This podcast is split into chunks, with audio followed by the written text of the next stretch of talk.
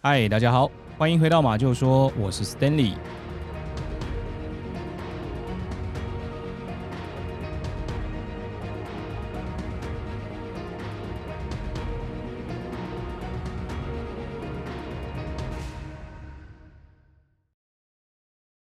今天马就说要和大家分享的案件哦，在中文的维基百科上面称呼它叫做小仓美咲失踪案。但是在日文的维基百科上面呢，他称呼它叫做山梨县露营场女童失踪事件，又称为成田女儿失踪事件。那大家从这个案件的名称上面哦，应该可以大概听得出这个案件的一些端倪了哦。那其实呢，就是一个呃，出生在成田市，哈，他叫做小仓美孝的这个小朋友，他在山梨县的露营场失踪的这个案件。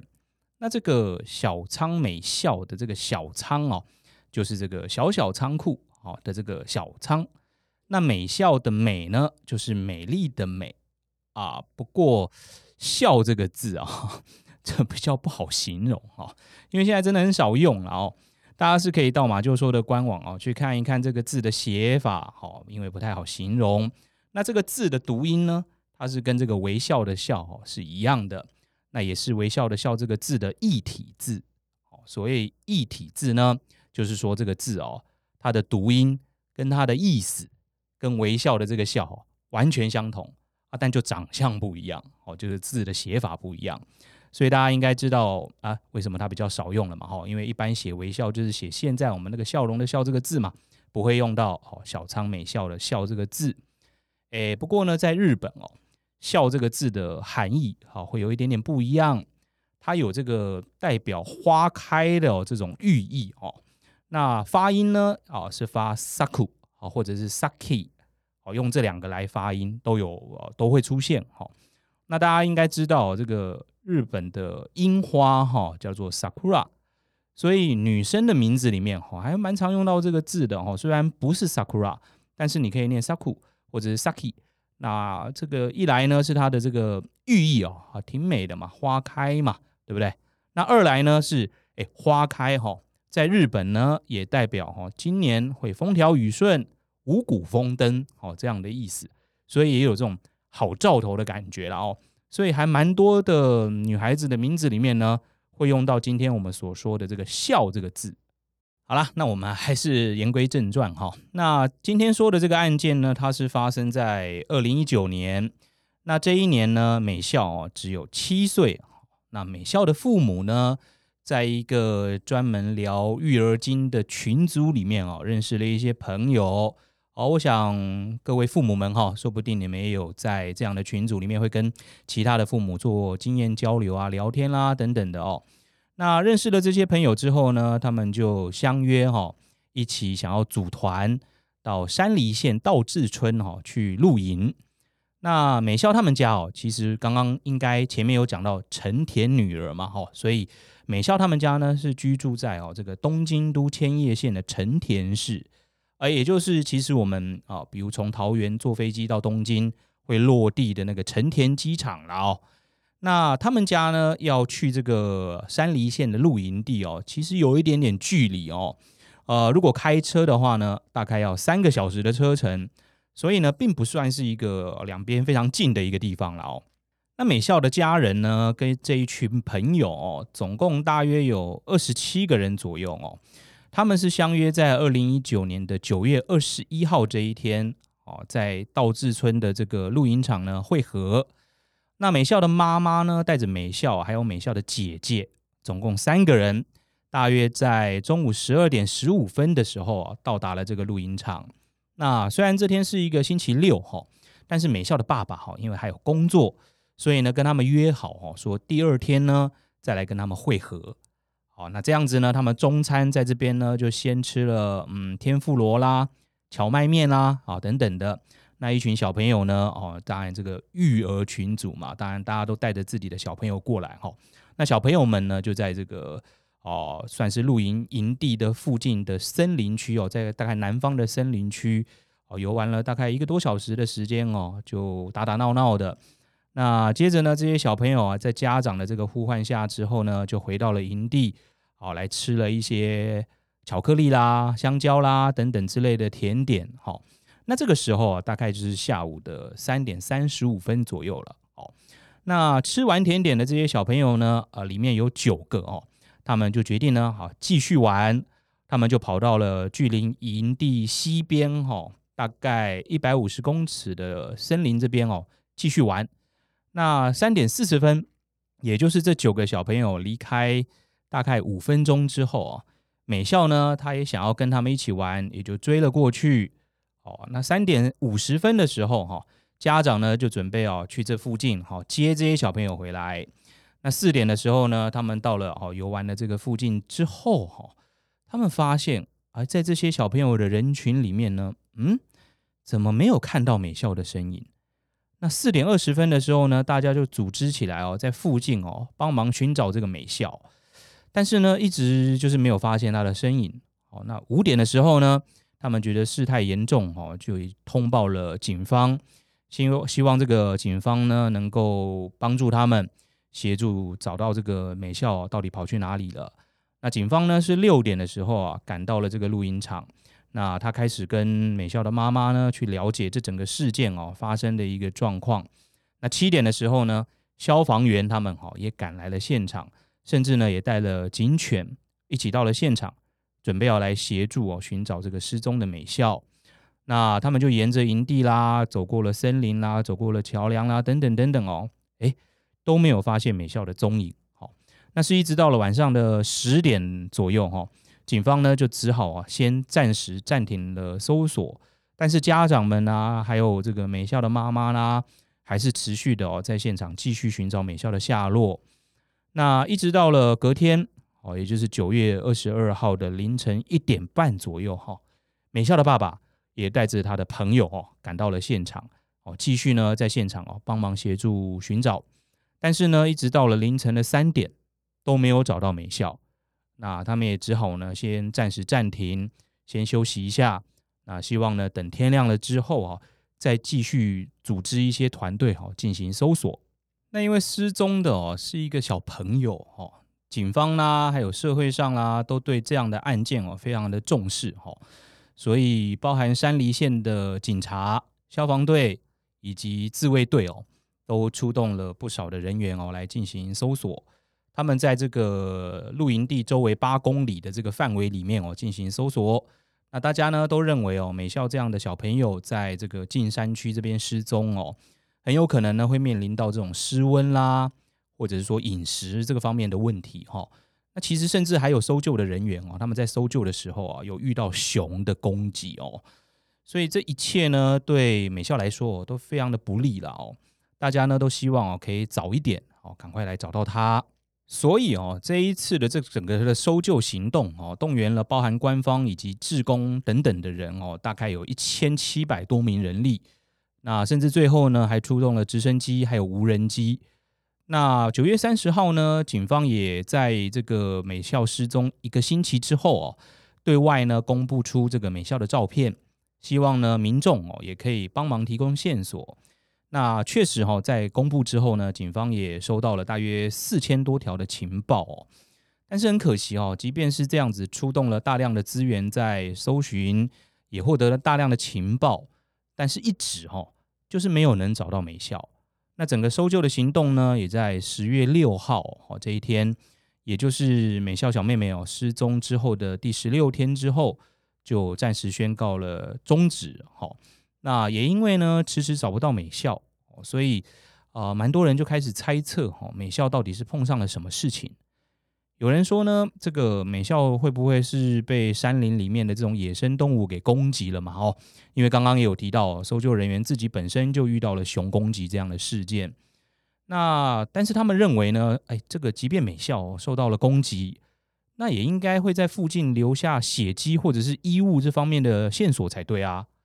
诶，可是这个整个搜救人员哦，并没有找到这方面的物品的残留，所以呢，感觉上哦，他们不认为美校有受到这个野生动物的攻击。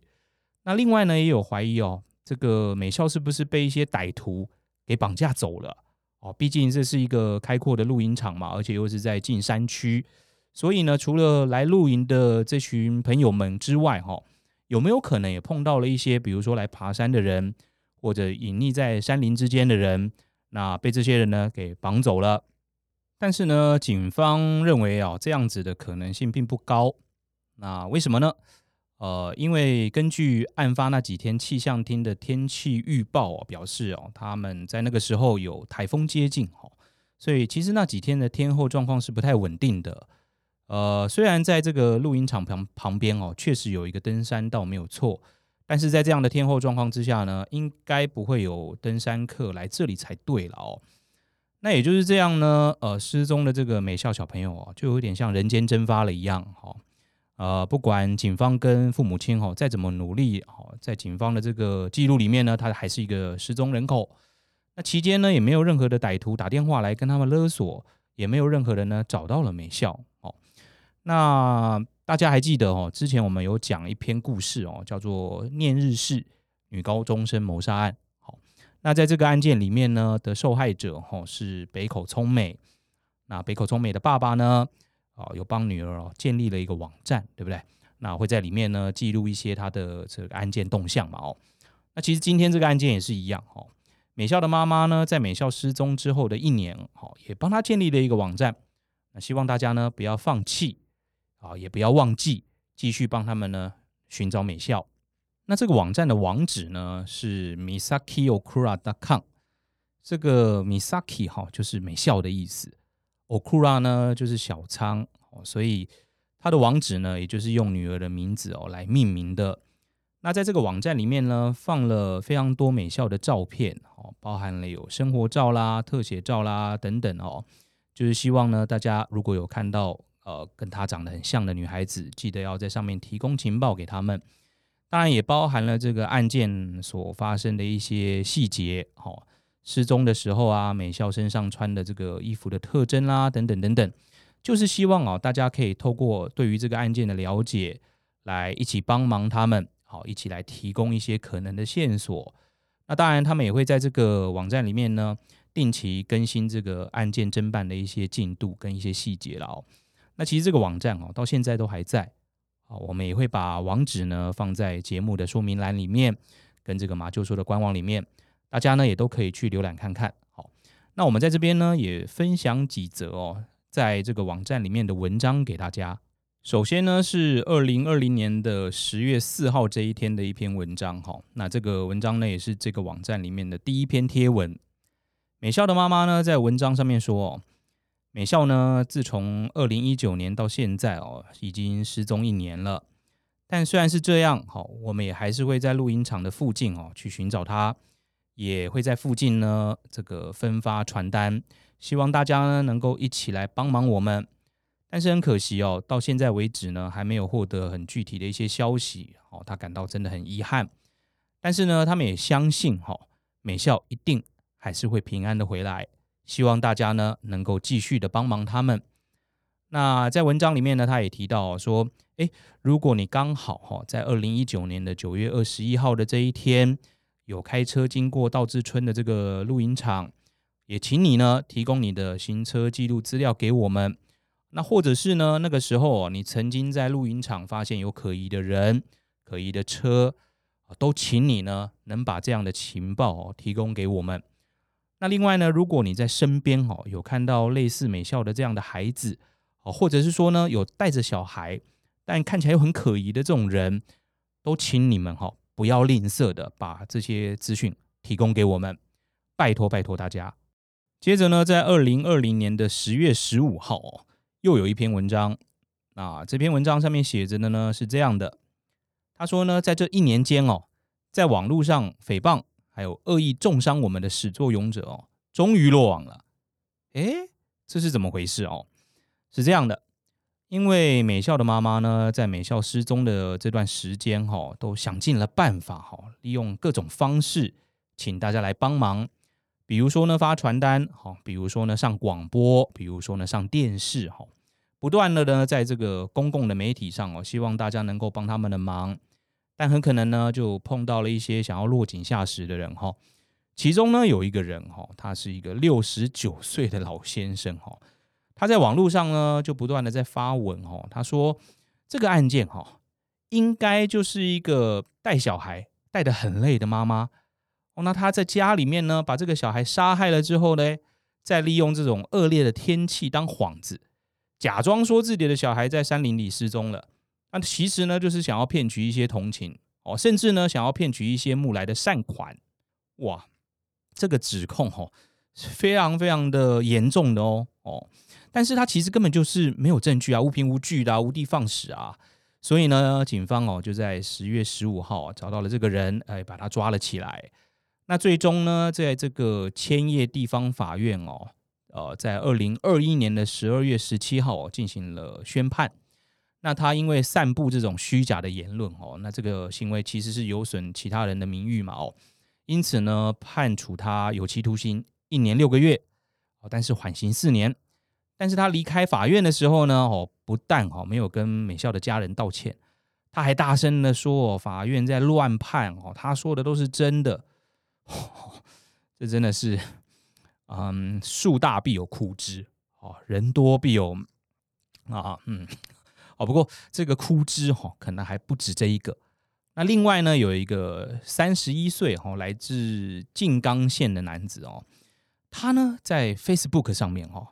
发讯息给美咲的妈妈，哦，他跟他说呢：“你就是杀人凶手，我要去杀了你。”哇塞，哎，你不要以为你在网络上说什么话，做什么事啊，你都不会被发现。他呢也是马上被抓了，好，然后在这个二零二零年的十月九号呢，也被判刑六个月，好，但是缓刑三年。好，当然了，呃，除了上面这两个人之外呢，还有很多的乡民们，哈。他们呢会放大检视美校妈妈哦的所有的行为啊，比如说这个嗯细心的网友哈，他们就发现说呢，诶，这个美校的妈妈哦，在美校失踪之前哦，他本来就有一个 IG 啊，他会在上面呢 po 一些宠物的照片，看起来哦，美咲的妈妈像是在做这个宠物美容这样子的相关的工作嘛哦，但是呢，在美咲失踪之后哦，IG 上面呢。就开始 po 出一些美咲的照片，好，希望呢大家帮忙寻找啊，这个理所当然嘛。诶，可是哦，在这个照片的底下，美咲的这个照片的底下，还是有这个 hashtag 哦，这个宠物美容相关的字样哦，所以大家就有点怀疑他的动机。那另外呢，还有网友哦观察到这个美笑妈妈上电视的时候哦，诶，这个你不是被害者家属吗？你怎么跑去染头发了？那么头发看起来还有烫，好像还做了一些美容。哇，就这个闲言闲语哦，在网络上传来传去，呃，感觉上哈，就是这个美咲妈妈的这个形象哈，跟这些乡民们他们想象当中被害者家属的形象哦，可能有很大的差别哦，所以呢，就在网络上哦，这个闲言闲语流来流去。当然了。这部分呢，我们应该说哈，嗯，受害者的家属哦，他们还是应该有自己的生活要过。诶，大家想象一下嘛哈，如果今天是你的妈妈哦，或者说你你老婆、你太太，因为走丢了女儿哦的这个事情自怨自艾，你也会希望她可以早一点走出这样的伤痛嘛，不要每天都以泪洗面嘛，对吧？你也希望她可以回到正常的生活，不是吗？那不要，要不然不是这样的话，说不定搞不好哪一天你失去的不会只有美咲，搞不好你还会失去另外一个家人啊。好，但当然了，这个 hashtag 宠物美容的这部分来说，也许嗯可能吧，哦，就是美咲的妈妈哦，也许真的没有完完全全做好这种避嫌的动作，才让这些网友呢有机可乘。哦，不过这些网络柯南们哦，实在是啊非常的用心了哈，在。这个到处好帮忙找线索就对了啦哦。那不过这些网络上的抨击啦，啊等等的打击啦，并没有让美咲的妈妈哦太过于消沉哦。她在二零二零年的十二月十二号的这一天哦，他在他的这个网站上面呢，也发表了一张哦跟这个日本电视台合作，然后他们去预测哈美校现在的长相的这种的照片。哦，那这照片上面呢，还包含了有说这个美校如果戴上了口罩哦，可能的这个样貌哦，因为在这个时候已经有这个疫情了嘛哦，所以呢，如果说这个美校是被拐走卖掉啦，那很可能他的这个新的家庭带他出门的时候哎，就必须要戴上口罩。那所以，哎，如果我们给你一张这样这种照片的话，让你比较方便去啊、进行一些辨识嘛。哦，那当然，在这个照片的底下呢，美咲的妈妈哦，她也说到哦，当她看到电视台合成出的这个照片之后呢，她其实是非常非常的伤心的哦，因为呢，她想着哦，自己的女儿呢正在一天一天的慢慢长大，但是她呢却没有办法陪伴她，甚至也没办法保护她。哇，那他也在下面说呢，呃，他收到了非常多善心人士哈、哦、提供情报给他，但是这些善心人士呢，他会在开头的时候说哈、哦，如果这个讯息有一点不正确哈，或者是对你们的家庭没有帮助，那我真的是感到非常非常的抱歉。哇，那这个美咲的妈妈呢，就接着说，没有关系，好，没有关系，只要呢，任何你觉得有可能，或者是你觉得可疑的线索，都还是很欢迎你们提供给我。任何任何一点点微不足道的讯息，都很可能帮助我们可以找到美咲。那也就这样呢，美咲的妈妈哦，在网站里面呢，一点一滴的哦，记录着整个案件的进度。那也在里面呢，表达思念美咲的心情。尤其呢，在一些特殊的节日哦，呃，比如说新年啦、母亲节啦、美咲的生日啦，等等等等哦，呃，都会在里面呢，不断的在怀念她。不过呢，时间到了二零二二年，好，也就是我们说故事的这一年的五月十二号这一天哦，突然有一篇重磅讯息哦，出现在这个网站上。那上面写的是这样哈，警方呢在道志村哦发现了疑似人类头骨的碎片，经过立线体 DNA 的比对之后呢，发现这个碎片跟我有血缘关系。明天呢也是五月十三号。是美校的生日，每一年呢，我都会在这一天陪美校度过她的生日，很快乐的庆祝。但是这样子的鉴定结果呢，哦，让我不知道能再说一些什么。啊，这个是怎么回事？哈，是这样的，呃，其实，在二零二二年的四月二十五号的这一天，哈，就有参加搜寻的志工呢，跟警方说，他们在距离美校失踪现场哦，大概六百公尺左右的地方哦。在一个干枯的沼泽里面哦，发现了疑似是这个头骨碎片的东西。那警方呢，接到了情报之后呢，也就赶来到这个沼泽附近哦，去进行一个比较大规模的一个搜索。那他们呢，陆续找到了疑似美校的呃运动鞋、袜子，还有一部分的遗骸。好，然后再来经过这个 DNA 的检验。那就像刚刚说的哦，在五月十二号呢，他们。呃，证实哦，透过 DNA 的检验之后呢，发现这块头骨的碎片哈，跟美咲妈妈有血缘关系。那更进一步的是，在五月十四号，也就两天后啊，警方证实哦，在现场找到另外的遗骸呢，确定哦，就是属于小仓美孝的。好，那也就同时宣布呢，美孝小朋友其实已经死亡了。那虽然已经证实美孝小朋友这个的死亡哈，但是其实。这整个发现遗骸的位置啊，让大家觉得非常的奇怪哈。因为我们之前也提到嘛，哦，美校在失踪之前呢，他不是说要去找其他的小朋友吗？要去跟其他的小朋友会合嘛？但是他的目的地哈，会合的目的地跟现在发现这个遗骸的位置哦，是完全相反的方向，而且呢，距离还相当相当的远。好，我们刚刚有说，其实它距离营地就有六百公尺了嘛。哦，那这个所谓的六百公尺是一个所谓的直线距离哦。如果你人要走过去哈，其实里面有非常多的山林啊等等，你不可能直线过去哈，一定是要绕一段山路才能到，所以距离应该会超过这六百公尺。那后来当然还有一些志工跟这个媒体他表示说哈，其实他们当初在搜索的时候呢，也有走到这里过哦，但是他其实没有在这里找到任何东西啊。当然了，他呃这个志工他们在媒体前面呢，也就是。只能回忆说，当初在这里确实没找到，但是，哎，有没有可能是漏看了，或者是说，呃，没有仔细，好，或眼花了没看到？他们也非常的自责啦，哦，所以对于这个美校小朋友的死因，哈，到现在都还是众说纷纭。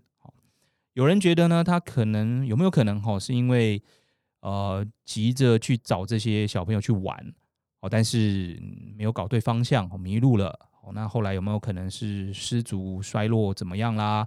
然后这些遗骸啊，可能又被呃雨水冲到了这些不同的地方啦，等等的哦。那因为刚好提到台风嘛，那其实，在二零一九年的十月哈，就是美校走失的下一个月份，然后就九月二十一号发生嘛，那就是十月的时候呢，有一个叫做哈吉贝的台风哈，给日本带来非常大的一个灾害哈。这个网络上大家也可以搜寻一下哈吉贝这个台风对于日本造造成的一些这个伤害哦。所以有没有可能是这样子哦？所以才会让这个美校的这些遗骸呢被冲到了这些不同的地方。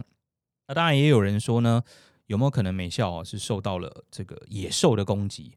我刚刚也提到说有这个熊攻击、熊出没的这件事嘛，然后可能被攻击了之后呢，又被叼到了，好叼着他的这个遗体到了刚刚发现的这个地方。那当然也还有人说是不是人为的哦？是不是被人为绑架然后杀害的？